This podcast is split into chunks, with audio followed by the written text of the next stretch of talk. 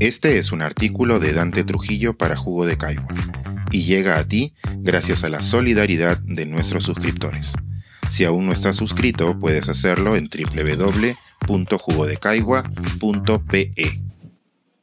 Travesuras del héroe indiscreto. Una modesta lectura del Vargas Llosa de las últimas elecciones. Qué difícil comprender lo que viene pasando por la cabeza de Vargas Llosa. Porque sí, es verdad que desde hace ya buen tiempo, demasiado tal vez, sus columnas y su activismo están mudando del liberalismo socioeconómico al conservadurismo más rancio, respaldando gobiernos, personalidades e iniciativas cuanto menos polémicas, al punto de que ya casi nadie se escandaliza no solo tras sus afirmaciones sobre política internacional, donde resulta clarísimo en qué equipo juega, sino también en relación a temas tan variados como la tauromaquia, el feminismo, el independentismo, las culturas ancestrales, el arte contemporáneo o las lenguas originarias. De vez en cuando, suelta incluso francas barrabasadas. En marzo del 2018 en México, uno de los lugares más peligrosos para ejercer el oficio, dijo que hay más libertad de prensa hoy en día que hace 20 años, sin ninguna duda y el que haya 100 periodistas asesinados, yo creo que es en gran parte por culpa de la libertad de prensa que permite a los periodistas decir cosas que antes no se podían permitir. Pero todo eso es moco de pavo comparado con su respaldo, primero a la candidatura y luego a las pretensiones antidemocráticas del Fujimorismo, su otrora bestia negra. Una pregunta recurrente esta temporada es por qué don Mario se apresuró en apoyar a Keiko Fujimori tras conocerse los resultados de la primera vuelta. Apenas siete días después publicó una de sus piedras de toque, animando a los electores a escoger a quien él consideraba el mal menor. Y digo consideraba porque aún entonces parecía pesarle la mano para escribir dicho llamamiento. Sin embargo, con el transcurrir de las semanas, su afinidad trocó en defensa y propaganda, con toda la pasión y el aparato que suelen acompañar sus campañas, incluido su hijo Álvaro, un hombre, por decirlo menos, desconcertante.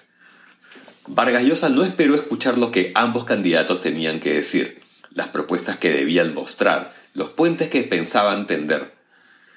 Si ninguno de los dos era santo de su devoción, como le ocurría a ocho de cada diez votantes hasta entonces, lo sensato habría sido esperar, ponderar, analizar, no entregarse a la primera, como los ansiosos y los obcecados.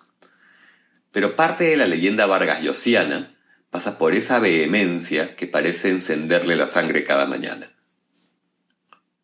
Más allá de haber fungido ya en el pasado de garante de candidatos presidenciales frente a la amenaza fujimorista, con resultados poco afortunados, por cierto, al punto de que los naranjas más supersticiosos hoy en la vereda del frente, preferirían mantenerlo amordazado en el mismo armario que Lourdes Flores, otra salada de aquellas. No es la primera vez que Mario Vargas Llosa toma una decisión radical de forma repentina. En el capítulo segundo de El pez en el agua, cuenta cómo lo sublevó el discurso presidencial del 28 de julio de 1987, cuando Alan García anunció su plan de nacionalización de la banca. Tan solo una semana después, el novelista se había convertido en la encarnación misma de la oposición. El movimiento que dirigió consiguió que el gobierno reculara en sus intenciones, pero todos recordamos cómo terminó dicha aventura política en 1990. De hecho, se volvió el más reconocible enemigo del Fujimorismo a nivel mundial, y lo fue por 31 años, hasta mediados del pasado abril. Por otro lado, es fascinante que en ese mismo libro de memorias hayamos también revelada la que podría ser la clave del misterio, cuando a los 10 años el autor supo que su padre no solo vivía, sino que se trataba de un tipo horrible, prepotente y castrante. Con los años, la existencia y la narrativa de Vargas Llosa estuvo infundida del rechazo a Ernesto J. Vargas y por extensión a toda forma de opresión y dictadura. Siguiendo esta línea de abuso de autoridad y rebelión a la misma, aunque el héroe se deje la piel en la batalla, Podríamos colocar tres cuartos de siglo más tarde el miedo del novelista ante la posibilidad de un absolutismo imprevisto y, para peor, comunista. Se trataría de un sentimiento tan poderoso que le nuble el pensamiento, al punto de hacerle creer y decir cosas como que la señora Fujimori va a cumplir con respetar la democracia.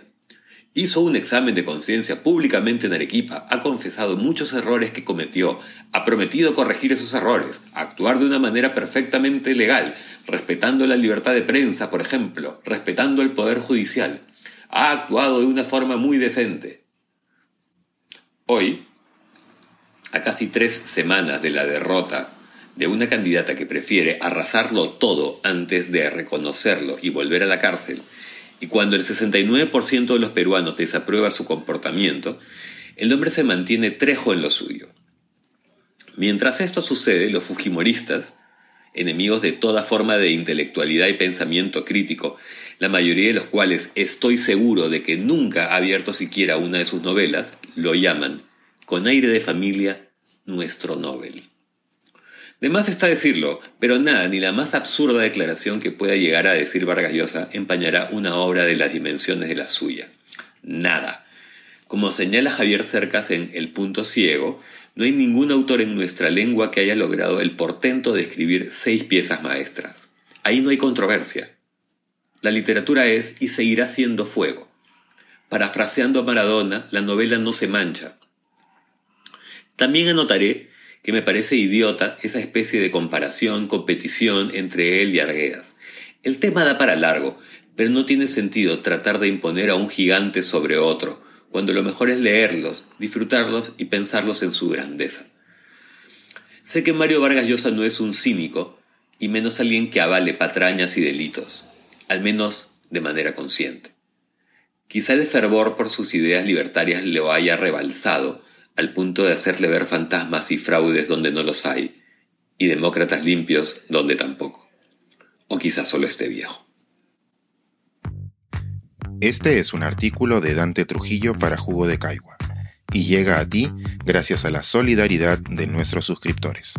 Si aún no estás suscrito, puedes hacerlo en www.jugodecaigua.pe.